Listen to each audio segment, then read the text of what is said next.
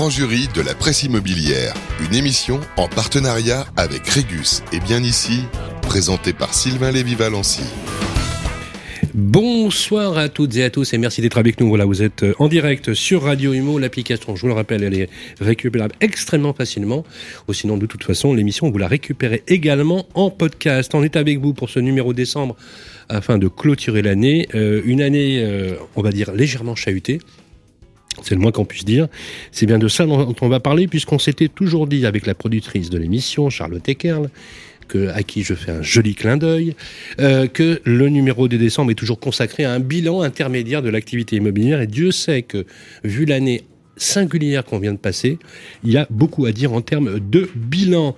Voilà, c'est parti pour euh, ce grand numéro de, du grand jury de la presse immobilière avec nos amis qui sont avec nous dans l'ordre chronologique. Je suis ravi de l'accueillir. Ça fait un moment qu'il n'était pas venu nous voir. Euh, on est ravi de l'avoir. Il est rédacteur en chef chez Imo Matin. C'est Christian Capitaine.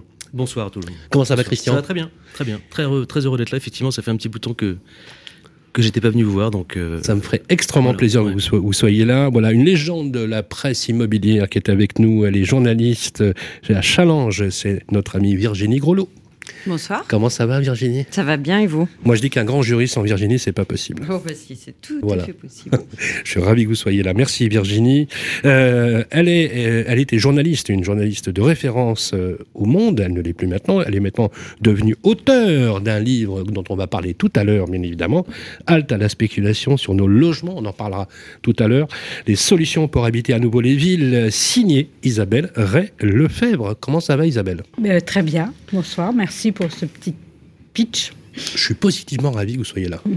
Moi Ça aussi, nous fait extrêmement plaisir, puisque c'est vrai que Isabelle, vous êtes avec nous depuis le début de l'aventure du grand jury de la presse immobilière, euh, et on est ravi que vous soyez là Bah, maintenant, puisque vous avez plus de temps pour rédiger justement, pour voilà euh, écrire Bah, c'est fait, des là. livres. On, on- on va voir, et euh, il, il- il est sorti, hein? Il est sorti? Non. Il sera en librairie le 5 janvier. le 5 janvier, donc on, on peut dire que c'est carrément un scoop hein, Oui. euh, ce soir. Absolument. Merci à toutes et à tous. À 10 mots, pas mal de choses justement dans ce, dans ce titre-là. On en, on en parlera euh, tout à l'heure. Voilà, il est aussi, il fait partie aussi. On a même un rond de serviette gravé à son nom, euh, parce qu'un grand jury sans lui non plus c'est pas possible. Il est journaliste au point. C'est quelqu'un que je lis depuis plus de 20 ans. Il le sait. D'ailleurs, c'est comme ça que je l'ai connu au départ. Il ne me connaissait pas, mais moi je le connaissais de succès et de notoriété. C'est Bruno Monividard. Comment ça va, Bruno? Bonsoir Sylvain, ça va bien c'est toujours un plaisir hein, de vous avoir sur le plateau. C'est pas possible que de faire un, un grand jury euh, sans vous. Un nouveau venu dans le terrain de jeu du grand jury de la presse immobilière. Euh, il est l'animateur emblématique euh, des matinales de fin de semaine sur Sud Radio. C'est quelqu'un qui m'accompagne tous les samedis matin d'ailleurs de main de maître sur Parlons Imo sur Sud Radio. Vous savez que maintenant on a une matinale tous les samedis de 9h17 à 10h animée par Jean-Marie Bordry qui est Et avec, vous, Sylvain, d'ailleurs, en général. Bonjour, Sylvain. Comment ça va Jean-Marie Merci pour l'invitation, ça change. Alors, On inverse ses rôles, en fait. Vais me Euh, reposer sur vous aujourd'hui. C'est- pas mal. Alors, non, mais ce qui est intéressant, Jean-Marie, merci d'être avec nous, euh, d'avoir fait le trajet, parce que vous venez de Boulogne, hein, vous avez traversé Paris pour venir euh, nous rejoindre pour ce direct. C'est justement de nous donner la vision euh, de l'homme de la radio, grand public, très Ouais. grand public, plus de 89 fréquences, un ancrage territorial très fort. Absolument. Sud Radio, aujourd'hui, c'est vraiment la radio du territoire et, des, et des territoires. Et 50% de croissance sur le digital sur l'année dernière, rien que sur l'année dernière. Absolument. C'est dire si les modes de consommation du média changent. Alors c'est non seulement euh, truc, et d'ailleurs j'ai les chiffres précis, vous avez réuni euh, ce- le, en, en- en moyenne 605 000 auditeurs jour. Exactement. Exactement. Euh, qui vous hisse aujourd'hui en challenger de toutes les radios nationales. Bravo. Écoutez, merci. Et tout nous, cas. on est très fiers de vous accueillir ici sur le plateau euh, de Radio Imo pour cette séquence. Euh, notre ami Régis est avec nous de bien ici. Comment ça va, Régis? Bonsoir Sylvain, ça va très bien et vous? Voilà, Régis, l'économiste acéré qui a une visibilité sur le marché, qui va nous donner tout à l'heure dans la météo de l'IMO les éléments de marché. On va faire un petit bilan hein, cette année? Exactement, c'est la dernière, on va faire un bilan. Voilà, un bilan cette année, la météo de l'immobilier, de, de l'immobilier. Pardon, c'est à suivre et c'est tout de suite. La météo de l'IMO, par bien ici. Alors les amis, euh, je vous le dis, on a eu... euh, vous voulez que je vous le dise? Oui. Bah, je vais vous le dire. Non. Suspense. Je ne peux pas m'empêcher de le faire. Vous voulez que je vous le dise? Bah, Je vais vous le dire. Euh, on a eu une année un peu chahutée, hein, Régis. Euh, c'est le moins qu'on puisse dire, avec des chiffres absolument parfois irrationnels. Si on devait faire le bilan euh, en quelques mots, en quelques chiffres, qu'est-ce qu'on dirait aujourd'hui sur la météo de Limo? Alors déjà, oui, en effet, on est un petit peu chahuté, mais après deux années records dans l'immobilier. Donc en fait, ce qu'il faut voir, c'est surtout une baisse par rapport à l'année dernière et les deux dernières années passées, mais c'est des chiffres qu'il faut savoir monitorer un petit peu dans l'ensemble. Si on regarde sur la transaction, par exemple, sur les ventes de biens, en tout cas chez Bien Ici euh, et au niveau des annonces diffusées, on a une augmentation du nombre d'annonces de l'ordre de 23% de biens à vendre sur l'année 2023. Donc 23%, c'est assez important. Mais en fait, ce qu'il faut retenir davantage, c'est l'augmentation de la durée de diffusion des annonces. Et quand on regarde plus précisément en cette fin d'année, on a une augmentation de plus de 20 jours en moyenne nationale par rapport à cet été. Donc en 6 mois, on a gagné 20 jours de diffusion. Enfin, gagné. On a augmenté la diffusion des annonces de l'ordre de 20 jours et on arrive actuellement à un volume moyen de jours de diffusion pour les appartements de l'ordre de 75 jours et de presque 90 jours pour une maison. Donc on est bien loin de ces années un petit peu folles euh, post-Covid où tout le monde voulait une maison et très rapidement, euh, en revenant sur des, des ratios à peu Alors, près. Alors qu'est-ce à dire euh, Est-ce que c'est à dire qu'on reviendrait à une normalité ou, finalement on est plutôt sur un creux de marché qui fait que est-ce que par exemple l'impact des taux d'intérêt, est-ce que l'impact du fait qu'on a une dégradation très forte du pouvoir d'achat avec une hausse significative de l'inflation ça aussi euh, fait partie de, ce qu'on peut appeler aujourd'hui la crise immobilière ou pas Ou est-ce que plutôt on atteint un plateau qui est en train de se tasser, de se réguler euh, d'elle-même finalement? Alors, en gros, si je reprends par rapport à avant 2020, avant tous ces chamboulements récents, au final, on retrouve sur des, des, niveaux de durée de diffusion qui sont assez communs à ce qu'on connaissait avant. Néanmoins, par rapport à l'inflation au taux de, crédit immobilier, ça crée de, l'attentisme et surtout des projets qui n'ont pas eu lieu ou qui n'ont pas pu se faire faute de financement. Un taux qui est passé, qui a gagné plus 1%, plus 2% en, en, même pas deux ans, euh, c'est forcément de l'argent disponible en moins pour l'achat immobilier. Et comme on sort de deux années un petit peu folles record où les prix n'ont cessé d'augmenter, alors que euh, bah, le pouvoir d'achat, lui, s'est réduit d'un coup depuis 2022. Et bah, derrière, on a un, croisement qui ne se fait plus entre l'offre et la demande, et ça devient un peu plus mmh. difficile de pouvoir mmh. L'offre ne rencontre plus la, demande et vice versa. On est, on est d'accord.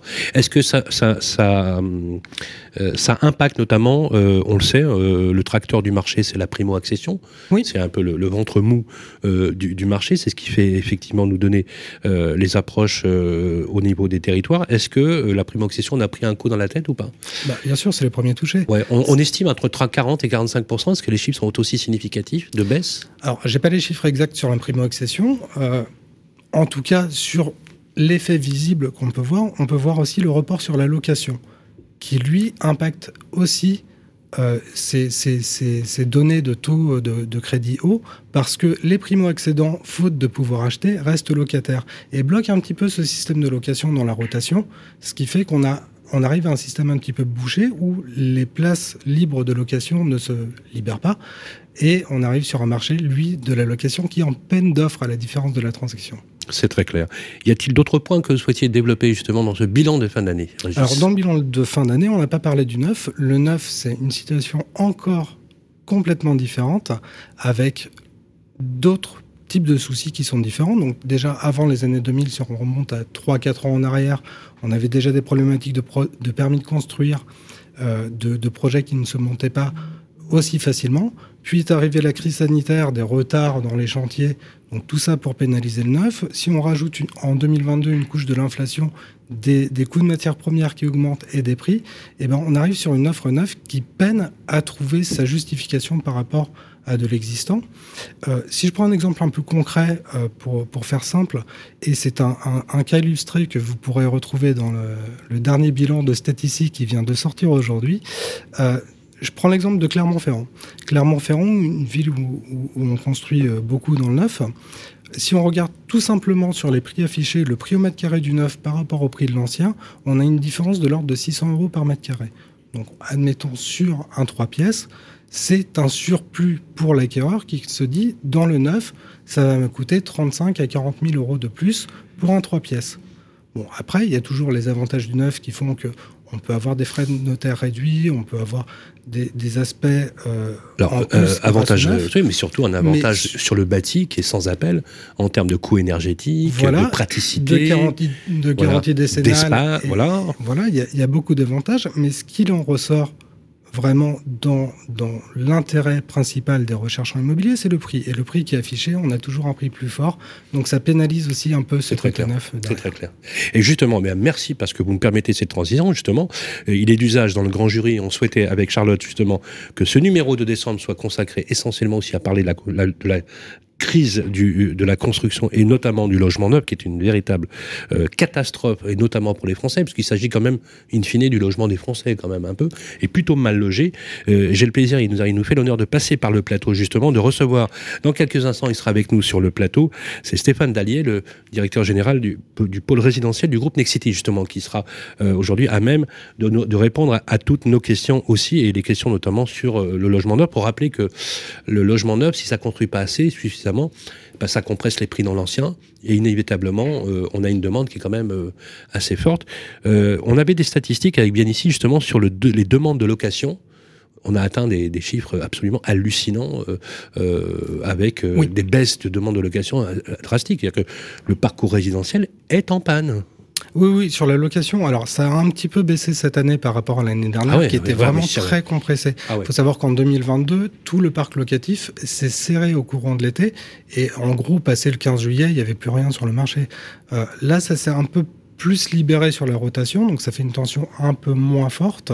Mais néanmoins, on a beaucoup moins de logements euh, alloués disponibles par rapport à la demande.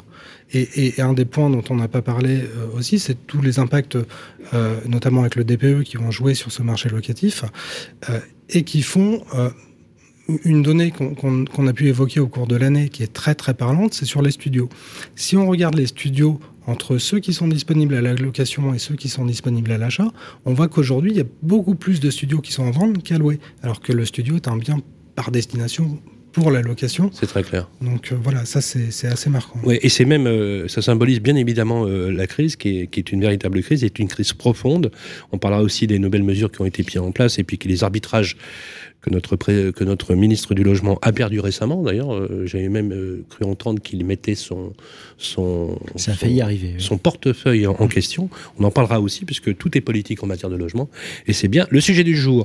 À suivre, merci beaucoup Régis hein, pour cette météo de fin d'année, toujours aussi précise. Euh, à suivre la revue du grand jury. Le revue du grand jury, les amis, c'est quoi? C'est les journalistes, chacun en un coup de cœur, un coup de gueule. On fait le point là-dessus tout de suite à suivre et on va recevoir également notre grand invité. C'est tout de suite après ça. Le grand jury de la presse immobilière sur Radio Imo. Eh bien, rebonsoir les amis, 18h47, vous êtes en direct sur Radio Imo. On est ravis d'être avec vous pour ce numéro de décembre où on fait le point du marché. C'est la revue du grand jury avec nos journalistes. Je vais commencer par Bruno Monnier-Vinard. Euh, alors, j'ai vu quelques photos aussi. C'est bien les photos que j'ai reçues, euh, magnifiques, superbes. on a quoi? Un, coup, un, coup, de gueule, un alors, coup, de, cœur, coup de gueule, coup de, coup de cœur, c'est au choix. Coup, de, coup de gueule rapide, euh, les nouvelles conditions pour euh, emprunter sur 25 ans imposées par le HCSF. Euh, qui demande notamment, enfin, je ne crois pas me tromper en disant ça, qu'il faut que les travaux représentent 10%, du montant total. Du montant total. C'est ça. Bon, moi, Pour passer de 25 à 27. Moi, je m'étonne parce que je pense que les primo-accédants qui, qui, veulent, qui vont aller sur 25 ans, ce sont des gens qui n'ont pas trop de moyens et qui, s'ils font les travaux, à mon avis, euh, vont les faire eux-mêmes. Euh, bon, voilà. Et puis, euh, je me demande où ça va s'arrêter, euh, ces, ces, conditions à chaque fois. Bientôt, à mon avis, on va peut-être étudier aussi le signe astrologique, la couleur des yeux. enfin, il y, y, a une espèce de, de, de blob administratif et, qui, qui, me, qui me déconcerte. Ben, je suis, alors là, pour le coup, je suis 100% d'accord avec toi. ça, c'est pour le, ça, okay. pour le coup, le coup de, coup de gueule. le coup de cœur. Alors, petit cadeau de Noël. Euh, imaginez un mini Grand Palais dans un mini parc de Saint-Cloud. Ben oui, ça existe. Euh, vous allez à Meudon, hein, à peu près à 7 km de Paris, au, sud-ouest de Paris.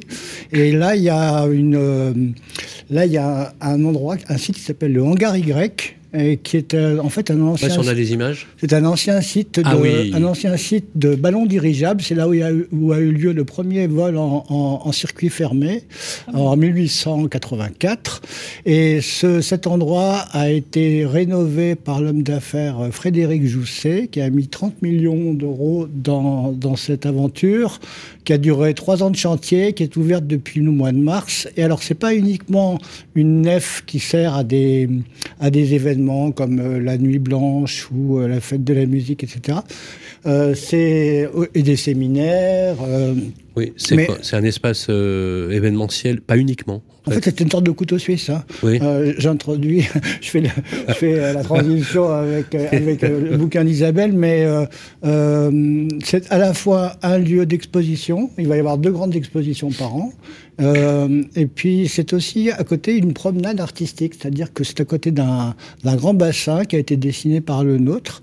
Et là, on se rapproche, voilà, on le voit en image là. Et là, euh, et là, il y a un parcours d'œuvres d'art contemporain qui sont euh, soit soit sont à la propriété de, de, Frédéric Jousset, soit qui sont prêtés par des grands euh, des grands musées euh, mondiaux. Et, et, voilà, c'est assez inédit. Hein. au beau jour, hein, c'est assez sympa. Il y a une aire de jeu pour les enfants. Il y a un restaurant mm. qui fait 280 couverts. Voilà. Mais là, le truc, c'est le vôtre ou c'est le, nôtre? C'est tout, tout, à fait. Faites pas attention, hein, c'est magnifique. On peut y aller euh, facilement. Il n'y a pas de, c'est free. Euh, on peut visiter. Sans Alors il y a, y, y a, des jours où c'est réservé justement ah. à certains événements. Mais, est-ce qu'il faut payer un billet pour oui, oui, Ah oui, tout à fait. Oui, oui. Ah c'est pas gratuit, d'accord. Non, bah alors c'est pour ça que je n'ai pas parlé de prix parce que les prix changent un petit peu en fonction de, mais de, de l'accès uniquement au parc ou de, etc. Ah, mais je croyais que l'accès au parc était gratuit. Non, non, non. Ah oui, d'accord. Oui, effectivement. Ah, il faut quand même qu'il y ait un petit équilibre financier. Oui, oui mais je, je, je, comprends. Toujours des très très belles idées. Merci, euh, merci Bruno. Euh, on va euh, passer à Virginie Grelot. Virginie Grelot, on a quoi cette, voilà, pour ce mois de décembre? On a coup de cœur et coup de gueule? Alors, ni l'un ni l'autre, on a juste une petite salutation confraternelle. Moi, je voulais citer, alors, elle est présente sur le plateau, donc je ne peux pas le. je peux pas ne pas la citer en premier. C'est le bouquin d'Isabelle Ray Lefebvre qui va sortir donc, le 5 janvier prochain. Euh, halte à la spéculation sur nos logements aux éditions Rue de l'Échiquier. Et puis j'avais euh, deux petits autres euh, coups de cœur, entre guillemets, enfin allez-y, agitez. Hein. c'était quand même rappelé qu'il y avait quelques semaines, c'était Olivier Marin, notre confrère du Figaro, propriété Le Figaro, qui avait sorti aux éditions de l'Apogée L'urbanisme demain. Et puis encore un petit peu avant, c'était notre ancienne consoeur euh, Catherine Sabat qui avait fait un ouvrage euh, aux éditions de l'atelier En finir avec les idées fausses sur l'habitat de la chambre au territoire. Tout à fait. Et donc, euh, je, voilà, je voulais juste saluer le travail de mes confrères et consoeurs ou ex-consoeurs pour l'une d'entre elles. parce que voilà, ça donne matière à lire, matière à réfléchir mm. et ça fait du bien. Moi, je, personnellement, je n'ai absolument pas le temps de faire cet exercice. C'est marrant. J'en étais sûre de la question. J'allais vous poser non, exactement. J'ai rien dans les tuyaux. Non. Euh, non, j'ai déjà pas mal de dossiers euh, Moi, j'en ai, un, j'en ai un dans les tuyaux. Eh ben, bravo. J'en ai un dans les tuyaux, j'en dirais, j'en dirais, j'en dirais que le Merci pour cette, euh, voilà, ce délicate attention. Effectivement, tous nos, nos regards se portent sur Isabelle et son livre. On a eu quelques, à mon avis, ça va faire couler pas mal d'encre quand même, parce qu'on est, on est d'accord qu'on n'est pas obligé d'être d'accord sur tout, Isabelle. Non, pas du tout. Au contraire. Mais ça se veut quand même un, livre de solutions. Oui. Puisque euh, j'ai un peu exploré ce que j'ai appelé les solutions antispéculatives dans cette ville d'Europe. Ah d'accord. Plus la France. On va, on va, on va en parler parce qu'il y a des exemples intéressants. Est-ce qu'on peut les transposer ou pas? C'est une autre histoire, mais on, en parlera notamment l'exemple de la Suisse et du principe de coopération, de coopérative euh, immobilière. Très intéressant. Euh, sur la copropriété. Intéressant, oui, absolument intéressant. J'allais dire, c'est presque un kibbutz urbain quand on y réfléchit. Oui. Un kibbutz suisse, pourquoi pas? Euh, Merci, merci Virginie. Christian, Christian, on a un coup de cœur, un coup de gueule pour le mois de décembre? écoute, en fait, Sylvain, j'aimerais profiter de ton micro pour, en fait, pour remercier toutes les personnes qui euh, nous ont accordé leur, leur entretien euh, tout au long de l'année chez Imo Matin. Il y en a eu pas mal et, euh, et je voudrais remercier particulièrement des agents immobiliers qui nous ont accueillis il y a quelques semaines. Et je pense que pour eux c'était pas facile parce que je pense que c'était la première fois qu'ils s'adressaient à à de la presse professionnelle. Tout le monde les connaît, ils sont connus mondialement. c'est la famille, la famille, la famille. Bravo. La famille Kretz, donc ils nous ont, ils nous ont accueillis chez eux dans leur, euh, dans leur maison à Boulogne que tout le monde, que tout le monde connaît maintenant. Ils ont été hyper transparents sur, euh, sur leur activité, leur progression, leur, euh, leur stratégie. voilà, donc voilà, je voulais, je voulais les remercier. C'est des super gars, vachement humbles. voilà, une belle famille, une, puis, puis, puis une activité, enfin en tout cas une, une entreprise qui est qui a, explosé en 4 ans. Ils étaient 10 agents immobiliers il y a, il y a 3-4 ans, je crois, et maintenant ils sont près de 90. C'est ça. Ils ont vendu une ils centaine ont été de biens. aidés par la télé un peu, un peu, alors, un ils peu, ont, hein. ils ont, alors, ils ont très très bien expliqué pourquoi ils avaient explosé. Effectivement, Ouais. la télé était pour eux un, on a titré ça, enfin, c'est ce qu'ils nous ont dit, un des réacteurs nucléaires. Mmh. C'était Ou pour un- nous des réacteurs même un nucléaires. détonateur. euh, Voilà, voilà. Ouais. Et euh, donc voilà, donc ils ont fait une centaine de ventes cette année. Euh, ils ont alors une petite baisse quand même par rapport à 2022, mais euh, l'activité a progressé parce qu'ils ont vendu des biens euh, plus élevés, à des prix plus élevés, et ils ont notamment vendu une maison à, c'était il y a quelques semaines à Saint-Barth, 30 millions d'euros. Donc vous imaginez les, les honoraires que ça fait. Euh, ouais, ça, oui, ça- ça peut oui, faire oui. quelques envieux. Oui, bah, euh, moi, je, vais- moi, je vais marché. surtout demander à. Jean-Marie de savoir s'il peut m'héberger à Saint-Barth parce que c'est lui qui l'a acheté finalement. Oui, vous saviez, oui, mais avec votre argent. Euh, merci, merci, Voilà, merci, merci. pour euh, ce petit mot. Et effectivement, euh, j'avais eu l'occasion avec Valentin Kretz d'animer euh, Aux assises de l'immobilier, les assises de l'immobilier, très Ouais. sympa. Ouais. Très, Ouais. très sympa. Il y avait euh, une bande de, de jeunes qui voulaient des autographes, etc. C'est vrai que finalement, l'impact de la télé, c'est absolument, euh, absolument phénoménal. Euh, Jean-Marie Bordry, voilà, le Jean, notre ami Jean-Marie Bordry. Euh, Est-ce qu'il y a un coup de cœur, un coup de gueule? Euh, une- une- voilà. un coup de blues. Absolument. Alors un peut. coup de blues pour les millions de propriétaires qui ont une maison qui est construite sur des sols argileux, euh, qui sont dans un hiver très pluvieux et qui viennent de traverser un nouvel été très sec, ce qui fait que la terre a encore bougé, donc la maison a encore bougé, des nouvelles failles se sont absolument. faites. Euh, et du coup, ça m'amène à mon coup de cœur. Euh, c'est pour notamment une équipe de chercheurs qui mène une expérience qui est assez prometteuse, qui n'est pas sur de la résine ou du béton qu'on injecterait en dessous parce que manifestement ça ne marche pas, euh, mais qui consiste à récupérer l'eau de pluie de la maison dans une citerne toute l'année et ensuite avec un capteur d'humidité dans euh, l'argile sous la maison à distribuer de l'eau par goutte à goutte à chaque fois que ça devient trop sec. Ce qui fait que même en période de sécheresse, s'il a assez plu pendant l'hiver, eh bien à tout moment vous gardez la terre suffisamment humide pour qu'elle ne bouge pas et donc votre maison ne bouge plus. Alors c'est une expérience, elle est tentée sur quelques maisons à ce stade, mais pour l'instant sur les quelques maisons, ça a l'air de marcher et ça évite de faire des travaux, de reboucher les failles par exemple, ou alors de consolider ce qu'il y a en dessous. Et ça, si ça marche, on a envie d'y croire. C'est une superbe innovation. Ouais, ce serait formidable. C'est une superbe une- une- une innovation. Bonsoir Exactement. Stéphane Dallier. Bonsoir. Comment ça va? Très bien. Je, je suis un peu à faune, donc je vais essayer d'être euh, quand même euh, de parler. Alors, merci d'être avec nous, parce que je sais que vous avez fait l'effort euh, et le chemin pour venir dans, dans nos studios, euh, bien que vous ayez... euh, parce que vous parlez beaucoup en ce moment, effectivement, vous enchaînez rendez-vous sur rendez-vous. C'est la fin de l'année. Et, et c'est la fin de l'année. Merci en tout cas, mon cher Stéphane, que je sais que vous êtes très branché innovation. Euh, parce qu'en plus, vous avez une double formation au business et une formation d'ingénieur TP. Euh, quand vous voyez ce type d'expérimentation, ça vous, ça vous parle forcément. Ah bah oui, si on arrive effectivement à régler ce vrai problème, qui va devenir un vrai problème euh, d'assurance, euh, effectivement, euh, c'est plutôt bienvenu. Après, euh, et c'est toujours ce que je dis, c'est l'innovation qui va faire qu'on va être meilleur, même dans la transition écologique. Et j'ai le souvenir d'avoir été invité par un certain Sylvain euh, à la PropTech. Et euh, effectivement, euh, est-ce que euh, l'innovation et, la PropTech euh, sauvera l'immobilier? Je sais pas, mais il participera en tous les cas. Merci en tout cas de, euh, de- d'être avec nous. On va parler tout à l'heure, bien évidemment, euh, de la partie qui nous occupe, hein, qui même nous préoccupe. Hein. C'est une crise structurelle et conjoncturelle extrêmement grave, inédite dans le monde de l'immobilier. Euh, on avait aussi donc avec vous, Isabelle, euh, coup de cœur, coup de gueule. Est-ce qu'il y a un coup de blues pour Isabelle Ray-Lefebvre ce, en ce mois de décembre? Oui. Bien sûr, on va parler de votre bouquin. Est-ce que vous avez constaté dans l'information, vous qui avez le temps maintenant de l'observer, euh, qu'il y a des points qui vous ont particulièrement euh, interpellé?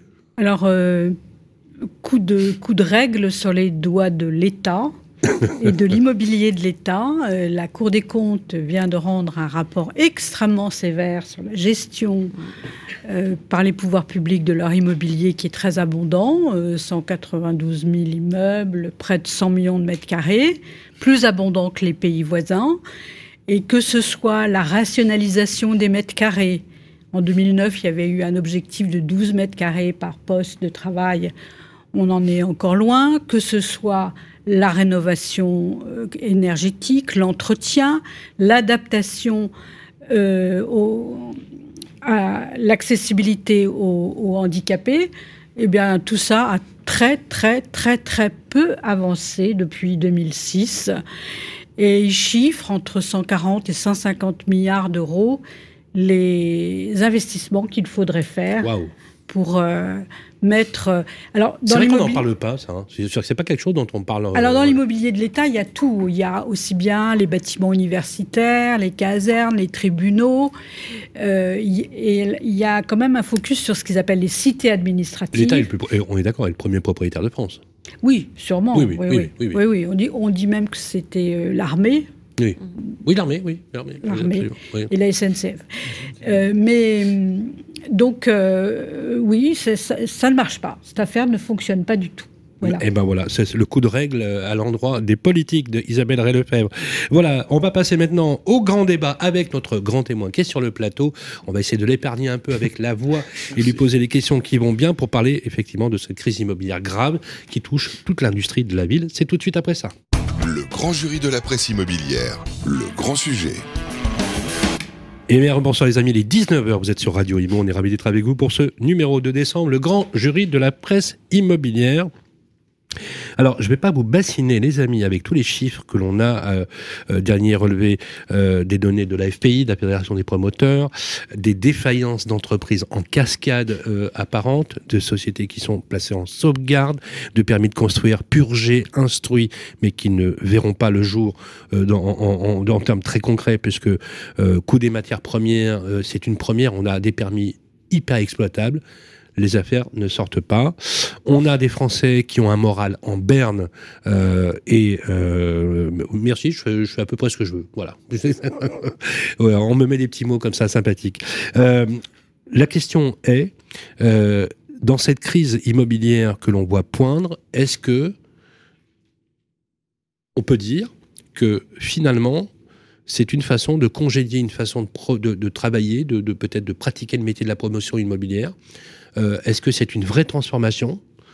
Ou est-ce qu'on est sur un choc finalement de marché? Est-ce que demain, quand on est promoteur immobilier dans ce pays, on a encore un avenir? Je provoque un peu, mais c'est un peu l'idée sous-jacente. Qu'est-ce que, à quoi ressemblera le métier de promoteur demain? Stéphane Dallier. Alors, j'espère qu'on a encore un avenir. Euh, souvent, je dis pour essayer de rassurer un peu mes, mes collaborateurs, parce qu'il faut continuer à, apporter quand même un message assez positif, c'est qu'on fait un métier formidable, on loge des gens. Et jusqu'à preuve du contraire, on a tous besoin d'un logement. C'est utile. C'est plutôt utile. Et on l'a vu même pendant le Covid, le nombre de collaborateurs qui étaient dans leur salle de bain en train de faire du télétravail. On voit bien qu'il y a un vrai problème de logement en France. Euh, et en plus, on a la chance d'être dans un métier qui n'est pas exportable et qui n'est pas délocalisable. Donc évidemment, qu'on a encore un avenir. Après, euh, évidemment qu'on va le faire différemment aussi. Euh, pendant euh, les dernières années, on a beaucoup construit. On se posait moins la question de à qui on allait vendre parce que on trouvait toujours un client. Et aujourd'hui, on a un choc. Depuis des années, on a un choc de l'offre parce que, on voudrait avoir un choc de l'offre, mais on a toujours un problème d'offre.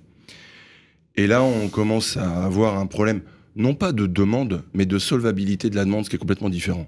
Parce qu'il y a une demande. Le problème, c'est que les gens n'arrivent pas à retrouver euh, un moyen d'acheter. Donc si on, identifie, que, que je vous comprenne bien, Stéphane Dallier, les sources de cette crise à la base, c'est qu'on a une demande finalement qui s'est effondrée par la solvabilité de cette demande. Exactement. La demande de logement est aussi forte. C'est même deux sujets en, en, tant que tel. Alors un peu moins là parce que en plus des difficultés qu'ont les Français à obtenir leurs prêts, il y a un attentisme énorme. On n'arrête pas d'entendre et on est les premiers à le dire. il faut que le prix baisse. On le sait. D'ailleurs, je serais très intéressé de lire euh, le, livre, mais euh, mais le fait de dire systématiquement, et, on entend hein, toutes les radios, on entend à la télé et on lit dans la presse, les prix vont baisser, les prix vont baisser, bah, du coup les Français disent, bon bah je vais attendre un peu aussi. Après, il faut distinguer deux choses. Il faut distinguer l'ancien et le neuf. L'ancien, les prix peuvent baisser. C'est la faculté qu'a un propriétaire à soit baisser son prix, soit moins gagner. Parce que c'est vrai qu'il y a quand même eu une plus-value assez importante les dernières années. Le prix du neuf, il est différent. Il est construit avec deux critères. le prix du foncier et le coût de construction. Et pour l'instant, et jusqu'à preuve du contraire, le prix du foncier baisse pas et on le regrette, mais je pense que ça peut être l'objet d'une autre question. Le, le, foncier est un vrai sujet, c'est un sujet national. Et le coût technique, on l'a bien vu, euh, fin 2022, enfin même mi-2022, avec euh, la guerre en Ukraine, l'augmentation des matériaux a fait qu'on n'arrivait plus à avoir un prix de revient cohérent, d'où les permis purgés non mis en production, parce qu'il n'y a plus de cohérence entre la construction même de ce bah prix et la possibilité pour un Français d'acheter. Vous voulez dire finalement que l'opération n'est pas rentable et donc les, les, les, les OP ne sortent pas Exactement. et c'est une spécificité française. La VFA, la VFA protège certes le client, mais protège aussi le promoteur, puisque la VFA nous oblige à donner une garantie financière. En état futur d'achèvement. Voilà, nous oblige à donner une garantie financière d'achèvement délivrée par un organisme bancaire qui nous impose, et c'est bien normal, une certaine pré-commercialisation. On n'a pas la pré-commercialisation, on ne fait pas. Et c'est ce qu'on est en train de voir, c'est que le volume est en train de s'effondrer. Parce que si on n'a pas de cohérence entre le prix de vente et le coût de, enfin, et le, prix de revient, eh bien on vend pas. Et si on vend pas, on fait pas. C'est très clair. Des questions? On commence par Bruno. Oui. Euh, bah, vous parlez de cette crise structurelle et conjoncturelle. Euh, parmi les, nouveaux modèles, enfin les parades que vous avez peut-être pour, euh, pour continuer à, produire et à vendre du logement, euh, est-ce que la construction hors site d'éléments modulaires est, est, quelque chose que, que vous faites? Je crois que vous faites avec une, mmh. avec une, euh, une société anglaise. Je me demande, mmh. enfin, vous me direz peut-être pourquoi. ça, réduit, ça, réduirait les prix? Bah, ça, en tout cas, ça pourrait peut-être réduire les, les, les, durées de chantier hein, sur, sur des, dans, dans, des cadres de, de recours. Euh, et, et puis aussi, peut-être, est-ce que, vous, est-ce que vous envisagez de diminuer les tailles des logements pour que ça rentre dans les enveloppes des, voilà. Quelles sont, quelles sont les choses que vous, euh, que vous mettez en, en, place en ce moment? Alors, sur la construction hors site, effectivement, on a passé un partenariat stratégique avec Topat, qui est une entreprise anglaise. Euh, pourquoi Topat On a fait un peu le tour. Hein. On a fait un peu le tour des entreprises qui font de la construction modulaire, et on les a trouvés très intéressants parce que ils ont des vraies chaînes de production. Il y a des robots, mmh. il y a évidemment des humains qui continuent à, à faire des choses euh, au sein du module, mais ça reste une vraie chaîne de production. Mais installée en Angleterre quand même. Aujourd'hui installée en Angleterre, on est en train de les aider à s'installer en France. On croit beaucoup dans la construction modulaire, et notamment la construction modulaire avec une vraie chaîne de production, parce que c'est ce que la voiture a connu hein, il y a quelques années. Plus on va augmenter le volume, plus on va baisser le prix. C'est notre pari. Après, il y a effectivement un délai de réalisation qui est assez formidable puisque là où sur un chantier classique, on est plus aux alentours de 24 mois, avec une construction modulaire, on a à peu près 3 à 6 mois de conception. Il faut 3 mois pour faire 200 modules, et il faut à nouveau 2-3 mois pour les construire. Par contre... Ah ouais ah mais c'est, c'est, complètement différent. Mais, mais ça amène plein de questions. Ça amène des questions, euh, même sur euh, et en termes de sécurité, la, la prévente. Oui, oui. Parce que généralement, je le disais juste avant, euh, pour avoir la, fameuse garantie financière d'achèvement, on doit prévendre une bonne partie. Mais quand on a des délais 30%, il me semble. Alors, euh, en ce moment, euh, certains organismes bancaires demandent même à des promoteurs qui ont une capacité financière moindre que nous à d'être à 50%, voire 60%. Ah oui, quand même. ça, ça, monte jusqu'à là. La règle de base, c'est pas 30% de base C'était 30%, c'est monté à 40%. On va dire. C'est une règle de marché, c'est pas... Oui, c'est pas une règle édictée, oui, oui, tout à fait. Non, et puis ça dépend de, la capacité aussi du promoteur à mettre des fonds propres Ce qui démontre aussi la fébrilité du marché de la part des banques et des compagnies euh, à augmenter leur, euh, leur sécurité, leur, leur, niveau de risque. Oui, et puis euh, on voit bien qu'il commence à y avoir des défaillances aussi. Et donc il va y avoir des reprises de chantier. Mais pour revenir sur le modulaire, euh, quand on n'a pas le temps de prévendre, c'est compliqué de construire aussi. Donc c'est tout un c'est tout un nouveau schéma organisationnel euh, dans la construction modulaire, dans la construction modulaire pardon, et la construction hors site. L'intérêt aussi du modulaire, c'est de tout équiper à l'avance. Donc ça sera jamais 100% de notre production. Par contre, sur tout ce qui est un peu systématique, sur des résidences gérées, type résidence étudiante, ou sur des logements sociaux, où on a le cahier des charges à l'avance, là, il y a un vrai intérêt parce qu'on livre en un seul point, on monte tout, et après, on, livre sur le, sur le chantier et on, et on assemble. Et contrairement aux idées reçues, on peut faire de l'architecture avec la construction modulaire. Christian, vous vouliez intervenir? Euh, ouais, non, il y, a aussi euh, peut-être un, nouveau relais de croissance. J'ai vu qu'il y avait, qu'il y avait chez vous. C'était Nexity Solaire. Là aussi, là, on, en fait, on, valorise en fait du foncier non constructible. Ça, c'est un, c'est un, c'est un segment de marché qui vous, euh, sur lequel vous avez, euh, vous portez de, de, bons espoirs. Oui, on a lancé Nexity Solaire il y a, pas très longtemps. Alors, c'est, venu d'un constat. On a, alors vous savez que chez Nexity, on a, on a beaucoup de métiers et, et on était lotisseurs. Et lotisseurs, c'est-à-dire que c'est foncier conseil. Euh, donc ce sont des, des, très bons développeurs euh, qui vont trouver euh, des terrains assez, assez conséquents. Et avant les lotissements, bah, on, travaillait avec la ville sur des terrains qui étaient peut-être pas constructibles à un moment donné, mais qui étaient en modification de réglementation, de zone et de PLU. Euh, on voit bien la difficulté qu'ont les élus aujourd'hui à transformer, hein, et on pourra parler d'USAN. Euh, donc il y a des terrains qui sont non constructibles et qui servent pas à grand chose aujourd'hui.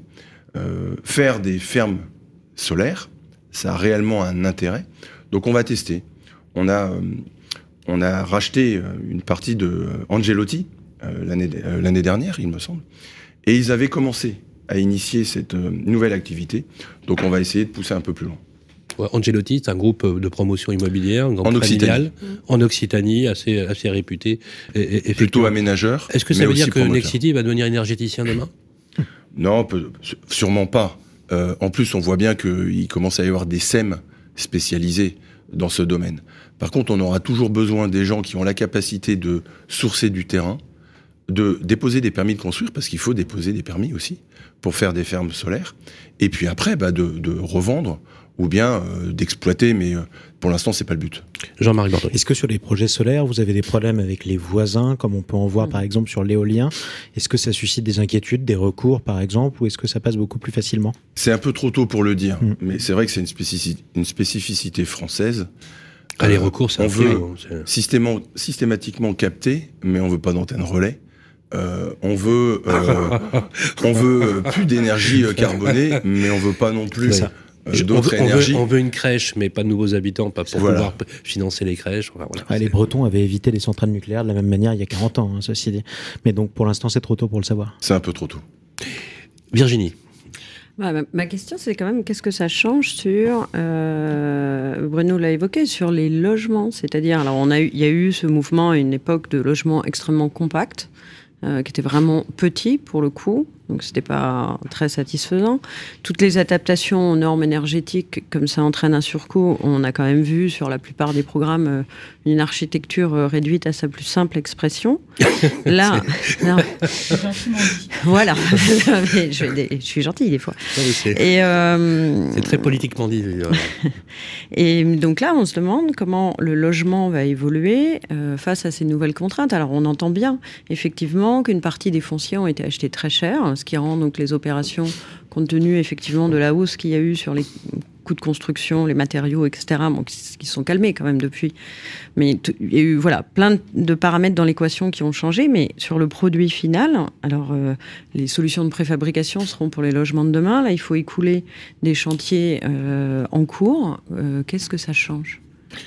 Alors, je, reprends donc votre question. En sachant qu'il y a la CDC aussi qui, va vous permettre d'écouler vos stocks. C'est vrai que on a. Et Action Logement, pardon. Voilà. Mmh. Sur, la... taille aussi, la distribution. Hein. Mmh. Alors, la, cuisine. Euh, non mais, non mais pour être très clair, est-ce qu'on rogne sur l'espace? Est-ce qu'on rogne sur un certain nombre de sujets pour pouvoir justement être aussi dans la dynamique mmh. du logement euh, durable et abordable?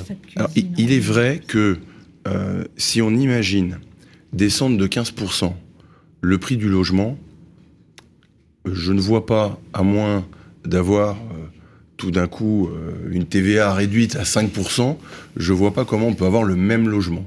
Ça, c'est sûr. Après, il ne faut pas avoir peur de la taille des logements. Entre un 80 mètres carrés haussmanien, mal distribué, et un 60-65 mètres carrés aujourd'hui, c'est vraiment... C'est pas la même chose. La, hauteur du plafond à 2 mètres 50, vous savez... Euh, c'est sûr que par rapport à un 3 mètres 20 d'un haussmanien, mais il n'empêche que euh, les charges euh, et notamment les charges de chauffage liées à la hauteur sous plafond. Sauf que sur, du neuf, il y a beaucoup moins de charges de chauffage. Stéphane, Dallier, si vous aviez une, TVA réduite, est-ce que ce serait une bonne chose? Vous, le souhaitez? Vous, vous poussez cette idée? Non, mais je, vous savez, on parlait tout à l'heure de la différence entre le prix du neuf et le prix de l'ancien. Moi, je suis toujours assez effaré de voir que dans les villes, on a une différence entre le prix du neuf et le prix de l'ancien, bien souvent inférieure à 20%. Sur l'ancien, il n'y a pas de TVA. Il n'y a plus de TVA. Sur le neuf, il y a 20%. Or, le, le, le, le bilan carbone et surtout euh, la, la, la, vraie valeur intrinsèque de nos logements, il reste quand même hors taxe. Donc je dis pas qu'il faut une TVA réduite. La TVA réduite, on l'a dans les oui, zones oui, en rue, oui. dans les zones QPV, dans les 300 mètres. On a d'ailleurs exprimé notre volonté de passer de 300 mètres à 800 mètres. Parce que ça, bah, ça permettrait sur une bonne partie de nos logements d'avoir une TVA réduite. Et ça, c'est de la primo-accession. Euh, je vous vois sourire là, juste. C'est c'est marrant, j'ai comme une petite idée. Virginie. Non, non, non, non, mais, Non, mais évidemment qu'ils vont être pour. euh, mais non, Non, mais, mais- on peut non, mais ça élargir le périmètre puisque ça permet de bénéficier d'une TVA réduite. Oui, mais on ça ne pas dire le contraire. Mais la TVA réduite pourrait par exemple avoir un effet très positif sur la baisse des prix. Mais c'est un peu comme euh, si, là, vous avez eu ce toujours. rapport sur les droits de mutation. Euh, et euh, le rapport de, je ne sais plus quel euh, organisme, dit ah, les droits de mutation, c'est comptes, énorme, Cour des comptes. Oui, voilà, oui, merci. Euh, ça pénalise, etc. Sauf qu'on sait très bien que si jamais on supprimait euh, les droits de mutation, les vendeurs augmenteraient d'autant le prix. Bah, Donc sûr. le problème, c'est c'est qu'en fait, c'est de savoir à qui revient, euh, si la TVA baisse euh, de 10 points, à qui revient finalement la, la baisse réelle des 10 points. On a Et une, c'est pas on toujours a à une l'acquéreur. auditrice qui nous dit la TVA sur le neuf, c'est dégueulasse. Donc, voilà. Ah non. Non mais c'est- vrai qu'on dit tous que le logement c'est un bien de première nécessité et c'est le seul bien de première nécessité qui ne soit pas à une TVA réduite entre nous. Oui. Et Isabelle, Moi, je voulais vous poser euh, deux questions. Euh, je suis tout à fait d'accord, je partage Mais complètement votre diagnostic de la crise de... t'as pas, t'as pas- eu de réponse. Non, je- je- J'attendais qu'ils finissent. euh, Oui, pardon, on, on- on s'est- va- non, mais je- pardon, Pardon, excusez- Isabelle. excusez-moi Isabelle. On, on- finissez, la réponse, finissez la réponse pour... euh, voilà. Sur à qui profite le crime? Non, Alors, sur à qui profite le crime Qui et surtout, la baisse de qu'est-ce- taxes? non, Voilà, c'est- euh, non, mais voilà, comment allez-vous concevoir les prochains logements pour, enfin, pour baisser le prix. Ah oui, Alors, première, première réponse. c'est une bonne Euh, question. Si on avait une TVA réduite, euh, aujourd'hui, les taux d'intérêt, ils sont à un peu plus de 4. Bon, on espère qu'ils vont redescendre à 3,5, mais on sait bien qu'ils ne seront plus jamais à 1. Donc quand vous passez de 1 Et pourquoi pas? à 4, bah non. Bon, d'accord. bon, quand vous passez de 1 à 3,5, il y a à peu près 20% de capacité d'endettement en moins. Donc, à qui profite le crime? Ben, En fait, c'est pas un crime, c'est que les, les Français vont pouvoir enfin racheter par rapport à des taux d'intérêt qui sont élevés. Après, comment on va faire si on n'a pas ça? Pour demain Ben, euh, Je pense malheureusement que euh, d'une manière durable, et le durable euh, dans nos métiers, c'est 2-3 ans, le volume va baisser, Mm, mm. tout simplement. Le volume va baisser. Euh, c'est vrai que cette année, euh, la CDC et, et l'AMI qui a été lancé, donc l'appel à manifestation d'intérêt, qui a été lancé par Action Logement, a permis de déstocker une bonne partie des opérations qu'on avait en cours. Mm. Ça, Vous en avez vendu à... oui, on en a vendu et on continue. On n'a pas encore bouclé euh, complètement euh, nos paniers, puisqu'on appelle ça des paniers. Euh, mais, euh, Ah oui, mais on est, Les on est, négociations sur le prix sont... bah, elles sont, elles sont difficiles, mais, euh, mais elles sont un peu obligées. Alors, moi, je me mets toujours à la place de mon client. Mon client aujourd'hui, ça peut être CDC. CDC a aussi, lui, une obligation de rentabilité. Euh, il a des loyers qui sont faibles euh, et euh, bah, il emprunte aussi de l'argent. Donc, euh, il a, il a un prix. Après, ça, ça règle le problème du magasin. De stock. Ça règle pas le problème de l'usine. Nous, maintenant, il faut qu'on recharge les Très magasins. juste, très juste. Donc, il faut que dans l'usine, c'est ça qui est on arrive. ouais. à trouver des solutions pour construire un peu moins cher. Et je le disais tout à l'heure, on a deux variables. On a trois variables si on veut être vraiment juste. La première variable, c'est le foncier. La deuxième variable, c'est le coût de construction. La troisième variable, c'est la rémunération du risque qui s'appelle la marge d'un promoteur. On a beaucoup critiqué le Pinel ces dernières années, surtout ces derniers mois. Oui. Jusqu'à preuve du contraire, euh, nos marges n'ont fait que descendre. Donc à qui, profite le crime? Pas au promoteur, en tous les cas. Euh, la marge du promoteur, qui est donc la rémunération du risque, elle, le, elle s'amenuise, le risque est de plus en plus grand. On nous demande de plus en plus d'études en amont, donc on dépense beaucoup d'argent avant même de déposer un permis de construire, et les opérations sont de plus en plus longues. Donc, si on veut être juste, il est normal d'avoir une marge qui corresponde au travail effectué et au risque qu'on prend très en amont des opérations. Il faut savoir qu'une opération, ça se fait pas en deux ans. Euh, lundi dernier, euh, mes équipes me passent un comité, un dossier de 2018. Ça y est, enfin, on a le permis, on va acheter le terrain. Encore deux ans pour construire. 2025. 2018-2025, 7 ans. Et c'est pas rare.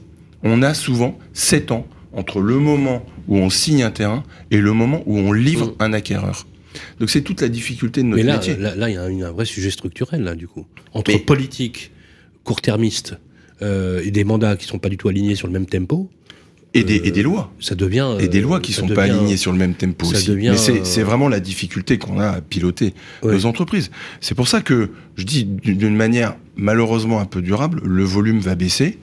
Euh, donc on a CDC, on a l'AMI qui nous a sauvés. Après, eh bien, il va falloir qu'on arrive à trouver des solutions. Mais évidemment, Ah oui. Pour la Non, mais troisième fois, à sauver, bien. à Oui. sauver euh, Sauver. les promoteurs d'une manière générale. Oui. Pour la a- troisième fois.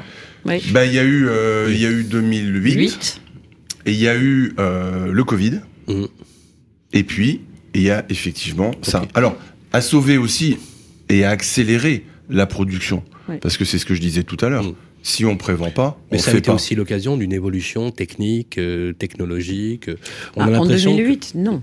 Non, non, non, non. Ce que je veux dire, c'est que. là, peut-être. Oui, on peut espérer effectivement qu'il y ait- qu'il y ait une modulation. Ce qui est, ce qui est intéressant, est-ce que je- moi je, je me mets à la place du grand public, c'est-à-dire que le grand public, nous on- sur Sud Radio, ils nous écrivent, ils nous disent, euh, je trouve pas à louer, je trouve pas à acheter, je Mm. trouve pas ci, je trouve pas ça, euh, mon tonton, ma tata, je dois me loger, etc. Il y a des, c'est très prosaïque, c'est très basique. Euh, souvent on leur parle quand on parle des de rénovation énergétique, ils sont tous d'accord pour sauver la planète. Néanmoins, ils ont besoin de se loger le soir, quoi. Ils ont besoin, ils ont besoin d'un hébergement, ils ont besoin euh, de, de, de- d'hébergement pour leurs enfants. Enfin, comment on rend, on rend lisible euh, toutes ces contradictions d'une société qui veut être en neutralité carbone, en trajectoire bas carbone, qui veut ne plus artificialiser, qui veut euh, faire du vélo. Euh, Je sais pas comment on fait, mais voilà.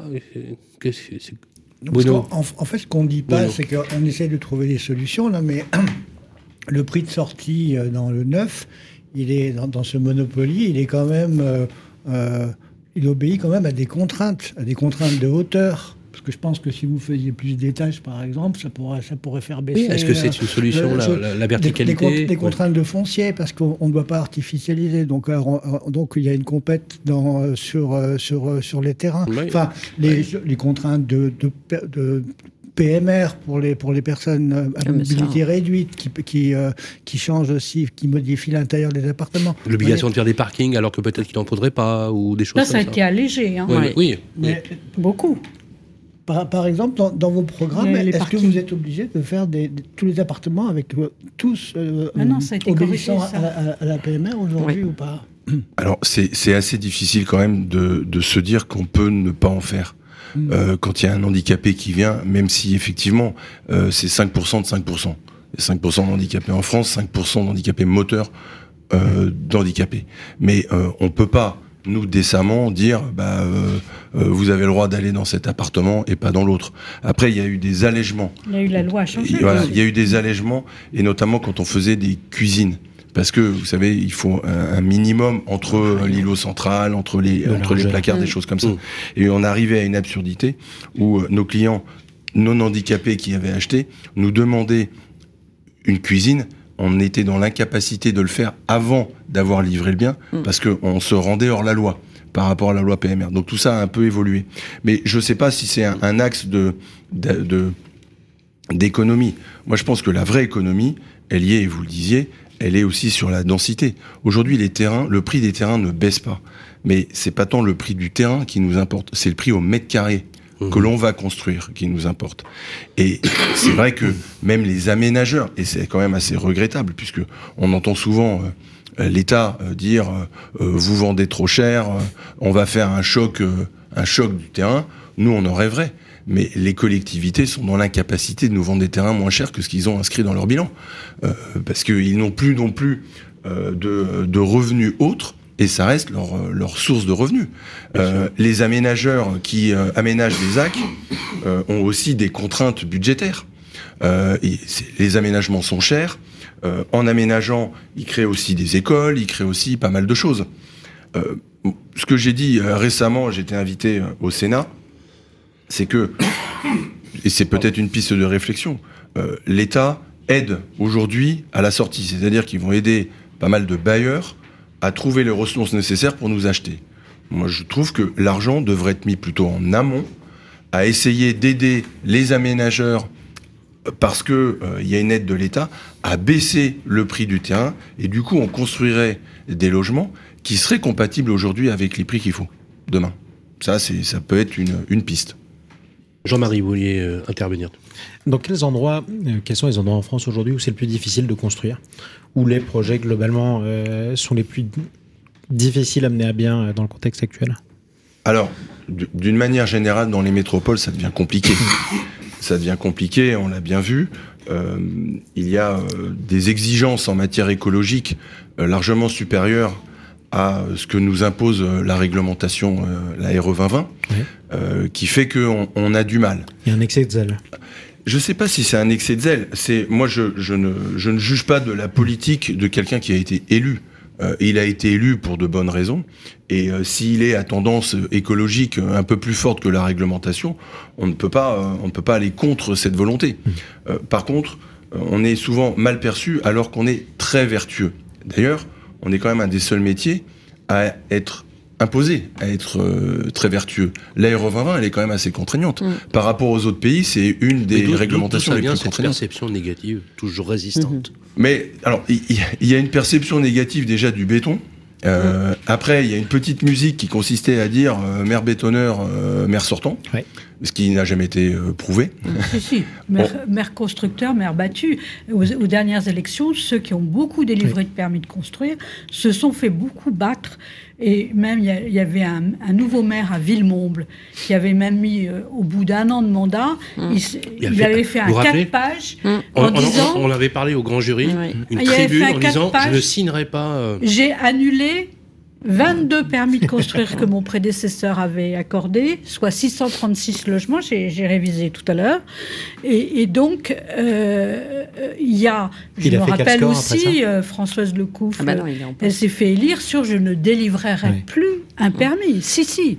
Si, si, Je maire suis- constructeur, maire battu, c'est hélas un, ad- euh, un adage qui est vrai. Ouais. Je, je ne suis pas pas sûr qu'on puisse. mais, mais- Voilà, Pas mais assez répandu. Je ne suis pas Pas sûr qu'on puisse en faire Non, une mais on peut parler généralité. de François Rebsamen, euh, constamment réélu alors qu'il est un maire constructeur. euh, Et- Par exemple. euh, Oui, Enfin, non, mais, à, à Dijon, les maires durent euh, 40 ans en moyenne. Oui, regardez l'histoire. non, mais il y a un- Mais parce que le Ouais. vin En- doit voilà. durer. Donc, euh, les auditeurs me disent qu'il y a, un maire sur deux à qui, n'a pas été élu, hein, qui, n'est pas sortant. Il y a Oui, un maire sur deux qui comment n'est on pas l'explique sortant. C'est que les Français veulent pas, euh, les Français s'estiment propriétaires de leur vue et ne veulent pas euh, Oui. que leur vue change devant chez eux partout, Oui, qu'on soit à la oui, oui, campagne, a à la ça. montagne ou en ville. Oui, bien sûr. il a Il faut beaucoup de volonté politique et, et vraiment euh, Il faut beaucoup de, de courage politique aujourd'hui. Beaucoup de courage politique et vraiment soutenir euh, les opérations, apporter aussi, dire aux gens qui sont là, vous allez avoir du plus. Vous allez avoir plus une crèche, vous allez avoir des, des services publics. Il faut aussi penser aux gens qui sont là en disant, euh, bah, Les services. vous allez avoir peut-être euh, un transport en commun qu'il n'y avait pas. Il, il faut aussi euh, mettre en valeur ce que peut apporter la, construction. qu'aujourd'hui, le raisonnement basique, c'est de dire voilà, il y a des nouvelles constructions qui vont faire baisser le prix de mon patrimoine parce qu'il y aura davantage d'offres. Non, je, je crois que c'est- plus forcément basique que ça. comme ça, C'est votre vue, votre Je vais me soleil, permettre enfin de la faire une- vôtre, c'est pas le Je vais me permettre de faire une petite, euh, voilà, une petite. euh, j'aime beaucoup le, titre. Je vais juste faire sur la quatrième, c'est euh, lire. C'est si les logements servaient à habiter dans de bonnes conditions euh, de confort et ne servaient qu'à cela. Point d'interrogation. Et si les immeubles comprenaient des équipements collectifs financés grâce à des économies réalisées sur le prix du terrain? Point d'interrogation. Et si l'on tournait enfin le dos à deux modèles dépassés, vous n'allez pas vous faire des amis hein, ce soir, la pleine propriété et la location. Pour y parvenir, les pouvoirs publics locaux, nationaux, européens doivent rendre aux citoyens la possibilité de choisir et de contribuer à leur propre habitat en considérant le sol, pour ce qu'il n'aurait jamais dû cesser d'être, un bien commun dont il faut réguler l'accès et le prix. Moi, j'aime beaucoup la forme, mais je peux vous dire que ça va ruer sévère dans les brancards. Et Bah, expliquez-nous ma question. ce que vous êtes en euh, train de nous dire, Isabelle, c'est que vous êtes favorable à une planification. C'est de la planification. Oui. Bah, attendez, oui, mais ça s'appelle pas Bah, tout le code de l'urbanisme, c'est de la planification. Non, hein. non, mais attendez, on est sur un marché libre, on est sur un marché d'entre. Non, non, Oui non, mais c'est un débat qu'on a déjà eu. Vous êtes favorable à une planification de la politique, du logement et de la Mais consommation. le logement, c'est politique. C'est hyper politique. Donc on devrait Mais la- tarifer le prix du pain, comme on, a, on va tarifer le prix, le prix de la sortie. Je disais que le pain n'est plus tarifé Pardonnez- depuis 86. Oui, mais enfin, c'est quand même une vision un peu colcosienne. euh, Non, non. Le, enfin, c'était ma question que je voulais poser justement Mm. euh, à Monsieur Daillet. Il y a quand même dans l'équation une, une variable qui est le prix du foncier. Est-ce que le, le prix du foncier c'est pas intangible? Est-ce que c'est soumis au marché? Ah. Est-ce qu'on peut Est-ce que vous êtes arrivé à renégocier à la baisse des, des prix du foncier en disant, bah, écoutez, aujourd'hui, ce que je pouvais vendre 10 000, aujourd'hui, je ne peux pas le vendre. Parce que je suis d'accord avec votre diagnostic, il y a, il y a un problème d'accessibilité du prix. Eh oui. Les- il y a eu un décrochage des prix par rapport aux revenus. Et donc, ben, je regardais euh, l'INSEE, la portrait social, la, la dernière mouture. Les ouvriers, entre 2004 et 2018, ont perdu, en euros constants, 7 000 euros de patrimoine. Et les cadres en ont gagné 99 000 dans le même temps. C'est l'immobilier qui explique beaucoup euh, ça. Donc ma question c'est est-ce que on peut, est-ce que vous arrivez et dans vos négociations en avec CDC Habitat ou Action Logement, est-ce que vous arrivez à revoir à la baisse les fonciers sur lesquels vous étiez positionné et, et- et donc à faire baisser le prix Bah oui. final c'est- Mar- marginalement, oui. malheureusement.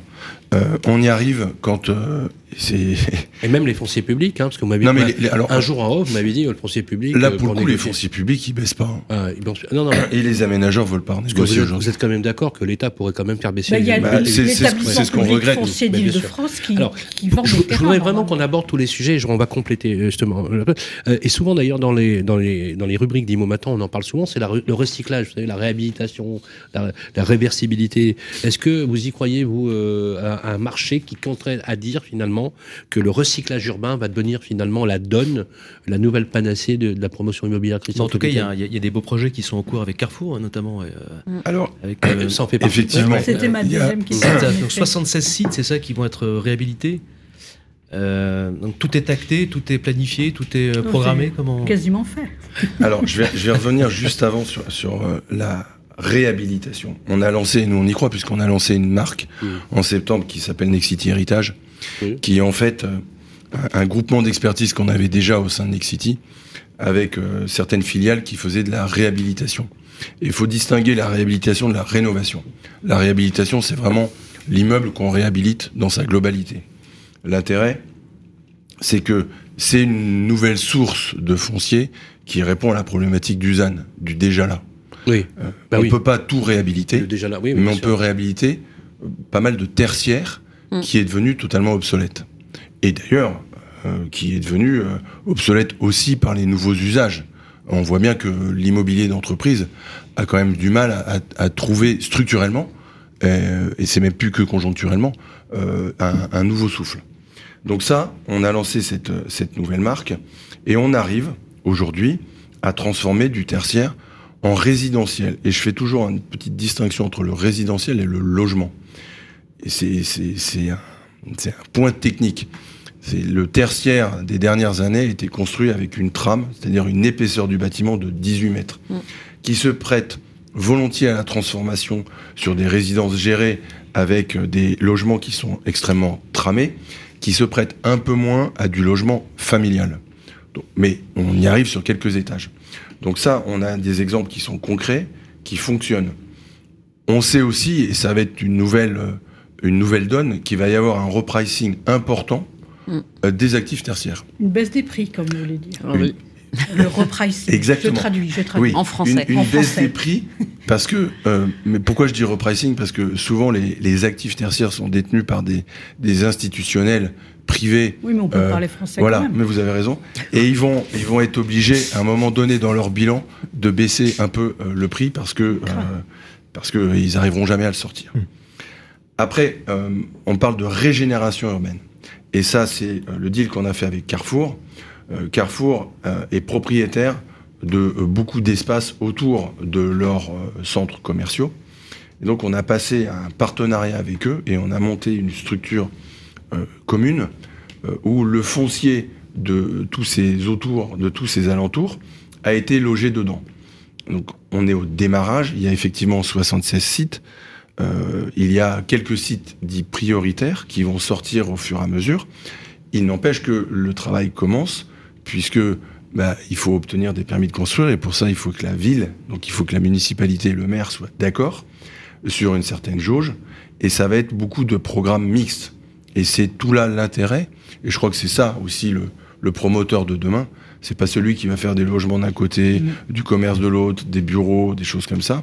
On va avoir une véritable mixité. Je parle pas de mixité euh, euh, sociale euh, ou privée. C'est vraiment une mixité d'usage. Voilà. Mm. Ce genre part- de site. La, part des logements va, va, va varier en fonction des, en fonction des sites. Ah, exactement.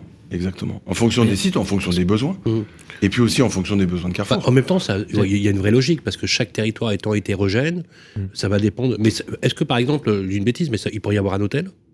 Ah, mais il pourrait y avoir un hôtel, il Ou pourrait y avoir, il y une école si, Ouais, euh, ouais, si tout d'un coup la ville a besoin euh, d'école. Bruno. Non, parce que ce qu'on oublie, ce qu'on oublie de dire aussi, c'est qu'un un bureau obsolète, c'est pas forcément euh, un immeuble résidentiel euh, euh, ad hoc. hein. Oui, voilà. oui, ça, oui. ça- ça dépend, ça dépend de son site, ça dépend de son attractivité, etc. Et, et pour, pour avoir fait récemment un, un dossier en parallèle du CIMI là, sur la transformation de bureaux en habitat, euh, je me suis rendu compte que ça se heurtait à, à vraiment pas mal de problèmes, notamment de la volonté de certains maires hein, qui veulent pas voir partir le, le- le- le- la manne des bureaux de, de chez eux. Bon, ils vont y être contraints, je pense, bon gré mal gré pour certains. Mais euh, en- en- en- ce que, ce que j'ai constaté, c'est que ce qui fonctionnait, c'était la transformation de bureaux en résidence euh, service. Euh, où, où là, et puis aussi ce que vient de dire Monsieur Dallier, cette mixité d'usage qui, euh, qui peut répondre à pas mal de, problématiques. Alors, il nous reste trois minutes pour conclure. Je voudrais qu'on euh, regarde un petit peu les éléments et qu'on parle aussi de l'é- de l'économie de, euh, générale, mais aussi de l'entreprise Nexity. Beaucoup, beaucoup de, choses se sont produites au sein de l'entreprise Nexity. Comment se porte aujourd'hui le groupe Nexity, qui est aujourd'hui le numéro un français en matière de promotion immobilière, immobilier euh, producteur de logements résidentiels en France Quel est Stéphane Dallier, la santé du groupe Nexity aujourd'hui? Résilient et combatif. Euh, je crois que plus que jamais, il faut, euh, il faut ouvrir nos chakras sur le devenir de la promotion immobilière. Alors Nexity n'est pas qu'un promoteur immobilier. Nexity est vraiment un acteur majeur dans l'immobilier puisque on a beaucoup de métiers au sein de Nexity et il faut absolument qu'on arrive à saisir les opportunités du moment. On parle de réhabilitation, on parle de, on parle de solaire, mais il n'y a pas que ça. Euh, il y a aussi euh, l'activité. Euh, Mhm. Pourquoi ne pas continuer à faire ce qu'on faisait avant, quelques petites zones d'activité? Ça marche encore et on en a besoin, mais on le fait différemment. Il y a une mixité entre l'activité, les commerces, les logements. Euh, on va saisir aussi les opportunités euh, de la réindustrialisation. La fin du Pinel acte tout un, un pan finalement de l'activité. Certains l'ont critiqué et, et autres. Vous voulez, vous voulez compléter? Non, non, Oui. non, je laisse Euh, pas La les question, c'est la question après. euh, bah, il y a quoi après le Pinel quoi? Eh bien, il y a quoi après le Pinel? Il y a qu'il faut retrouver une... Hein? Du logement, Exactement. Il y a qu'il faut du- de retrouver... l'activité, euh, des Il faut bureaux, retrouver euh, une rentabilité aussi pour les particuliers. Euh, nous, on défend le Oui, droit quand- à la quand vous- propriété. Quand, quand vous voyez ce qui est écrit en disant que finalement l'industrie immobilière était perfusée euh, à coup de niche fiscale, euh, mais c'est, l'idée mais ou pas c'est un faux débat. Un et, faux je- et débat. je le disais il n'y a pas très longtemps. Non, Et non, je le disais il n'y a pas très longtemps à notre C'est le ministre. ministre euh, Patrice Bergrit, me semble-t-il, qui dans une tribune a dit il faut qu'on arrête avec le droga. Le, la Oui. drogue Oui, c'était fiscale. dans le Oui. point, hein, je rappelle. Effectivement, c'était Ah dans le point. Bah oui. Et, et, euh, et le président de la FPI n'était pas très content et Bah il s'en est, bah, est ému. Il n'y a pas que lui hein, qui était Non, mais évidemment. Après, mais je, le disais d'ailleurs à Patrice Vergrit, euh, faut pas oublier pourquoi ça a été fait. Ça a été fait parce que ça a permis de corriger justement ce que je disais au début. Ça a permis de corriger cette TVA de 20%. Quand on regarde le Pinel qui va s'arrêter, le Pinel Et qui est remplacé par rien. hein. fin fin 2024, Il n'y a pas s'arrête. d'indicateur, hein, Fin vous êtes d'accord Fin 2024, il s'arrête. Ouais, Mais le, rare, ça, le hein. Pinel, bah, jamais arrivé. le Pinel permettait d'avoir une TVA nulle sur 9 ans, puisque on paye la TVA à Oui, 20% bah et au fur et à mesure on la récupère. Et d'ailleurs, je trouve, et il me semble que c'est Nicolas Sarkozy, en, en, remettant le CELI en place, avait eu cette idée. Je trouve quand même que quand on recherche de l'argent, et l'État recherche de l'argent, c'est bien dommage de ne pas profiter d'un prêt à taux zéro fait par les particuliers à l'État. C'est tout ce que je dis. Un commentaire, euh, Virginie Non, non, je ne reviendrai pas sur le, sur le Pinel, mais euh, euh, on a beaucoup évoqué euh, des sessions de, de, certaines de vos activités, notamment toute la partie euh, service. Où est-ce que Nexity Oui. en est? On en a beaucoup parlé. Alors effectivement, et vous verrez qu'il y a eu Nous aimerions savoir. communiqué de presse Ah. qui a été euh, envoyé ce soir, donc je, je vous laisserai le lire. Ah bah non. communiqué. Ah bah non. S'il a été envoyé, pas. il est donc. Vous euh, des gens hyper connectés. Eh ben non, mais ça pas passe eu. pas ici. Ok. C'est- Ah, fait exprès. Je vais demander à la Non, régie. ça, ça- qu'on a, ça avance bien. Voilà, est-ce qu'on a, est-ce qu'on a accès euh, aux communiqués de presse qui ont été envoyés? Alors ah oui, j'ai quand même, euh, Ah ah, non, moi, j'ai quand pas. même, euh, Ça marche pas. j'ai- Peut-être ah, aussi oui. au niveau de la, Oui, de la oui, partie oui, oui. euh, euh, Alors. agence, agence immobilière, Ah, syndic, etc. Je peux, je peux, c'est officiel? Je Ah bah, si c'est envoyé, oui. Si vous l'avez sur 18h22, le portable, d'accord. je sais pas. Nexity entre en négociation pour céder ses activités à Bridgepoint. Lesquelles activités? Les activités des services immobiliers, donc les activités de transaction, de gestion et de syndic de copropriété. Voilà. L'ensemble Bah, vous des activités. La. Euh, autrement dit, donc, donc Bridgepoint entre en négociation exclusive. Autrement dit, euh, les rumeurs qui couraient sur le fait que le groupe Arch avait des vues sur les services immobiliers, on peut enterrer cette idée? Mais je je je, Mais- je peux pas me prononcer sur ce sujet. Vous êtes également On est- actionnaire on- on- majoritaire de- d'un des premiers portails d'annonces immobilières français, qui s'appelle Bien Ici. Tout à fait. Est-ce que vous envisagez aussi de céder les participations euh, que vous avez sur Bien Ici? Alors c'est pas aujourd'hui, en tous les cas, dans, dans, dans ce- les négociations qu'on vient de qu'on vient d'initier avec Bridgepoint, ça ne rentre pas dans ces négociations. Effectivement, dans ces négociations, il y a l'administration de biens, Bien, ouais. il y a la gestion, euh, il y a euh, le syndic et la transaction. Et ça s'arrête pour l'instant là. D'accord. Et c'est combien Donc, de combien d'agences aujourd'hui, Nexity C'est un peu plus de 200 agences sur tout le territoire. ça, ça représente. et Alors, on, on parle d'un coût de cession d'environ 450 millions d'euros. Vous confirmez? Je crois que c'est marqué euh, un J'ai peu, pas un le peu chiffre moins. exact. Je crois que c'est marqué un peu moins dans. Je pense dans un, petit peu. Donc vous entrez en, en négociation. C'est officiel. De, voilà, c'est officiel. c'est- Vous l'avez reçu dans vos dans Mais vos je- boîtes à 18h22 exactement. On en parlera certes très certainement. Il est bientôt l'heure de nous euh, quitter. Voilà, l'idée c'était d'aborder aussi tous les sujets et euh, d'espérer que finalement, euh, dans une période de crise, qui est un véritable euh, bouleversement, soit propice à un changement positif, puisque de toute façon, in fine, vous l'avez dit tout à l'heure, il y a quand même des Français à loger. Je ne sais pas si certains d'entre vous ont lu le report d'Oxfam qui a été publié il y a quelques jours. Euh, qui est quand même- alors, on peut ne pas être d'accord sur certaines analyses. En tout cas, le fait est, est- est clair, c'est que la concentration de la propriété immobilière, finalement, se fait de- dans, de plus en plus de petites mains, au détriment d'une masse euh, qui n'a plus les moyens de se loger. Ça, c'est vraiment, euh, c'est vraiment inquiétant.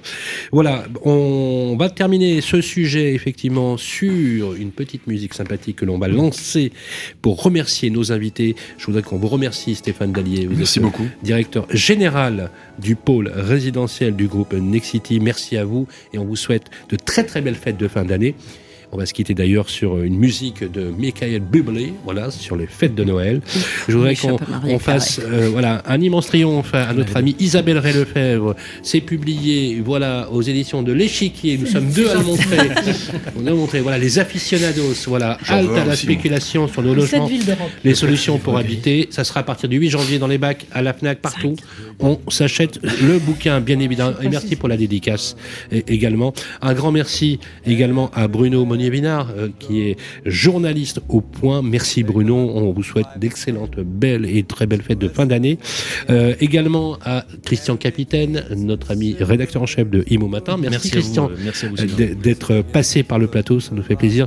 Vous allez passer quelques très belles fêtes de fin d'année. On vous souhaite beaucoup, beaucoup de belles choses. Merci également à Virginie Grelot Merci. d'être passée par le plateau, journaliste à Challenge. Un peu de repos pour, cette fête de fin d'année- pour ces fêtes de fin Un d'année. peu, oui. Voilà, en famille. Euh, on On a une pensée pour nos amis journalistes qui ne sont pas là, notamment nos amis de Capital, mais aussi un petit mot. On espère qu'elle sera peut-être parmi nous en janvier. Euh, notre amie Marie Cœur de de BFM Business. J'espère qu'elle pense un petit peu à nous. Voilà, on lui fait un petit clin d'œil. On lui souhaite également de très belles fêtes de fin d'année. Et à notre nouveau venu dans le club et le grand jury fermé de la presse immobilière, Jean-Marie Bordry. Merci beaucoup pour l'invitation. Voilà, merci. samedi surtout. Des super. Et puis on va se voir euh, samedi, hein, Exactement. comme tous les samedis matins. Américain. Et on s'arrête pas puisque hum, on est là, même pendant les fêtes, avec euh, Parlons Imo, Parlons Vrai sur Sud Radio. C'est tous les samedis euh, matin. Merci Jean-Marie euh, Bordry. Merci à Charlotte Ecker, notre superbe productrice, voilà, qui a mis en piste et en mélodie l'ensemble de cette émission. Merci à Théo, merci à Jason, merci à toutes les équipes de Web Radio Édition. D'ici là, les amis, prenez soin de vous, passez de très très belles fêtes de fin d'année. Et je vais vous dire une chose, ce qui fait société aussi dans ces fêtes de Noël où on s'interroge sur notre vie, sur le sens de notre existence, bah écoutez, c'est le partage. Parce que le, moyen, le seul moyen de s'enrichir, eh c'est de partager ce que l'on fait, ce que l'on dit, et euh, avec des personnes qui n'ont pas toujours les mêmes moyens que nous. Donc si vous avez la possibilité de donner, de partager un peu de temps avec les uns et les autres, faites-le. Je pense que c'est aussi l'essence même de notre rôle dans une société qui se veut libre, démocratique et moderne. Merci à tous.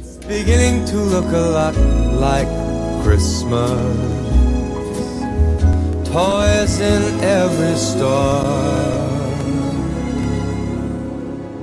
But the prettiest sight to see is the holly that will be on your own front door. Sure, it's Christmas once Le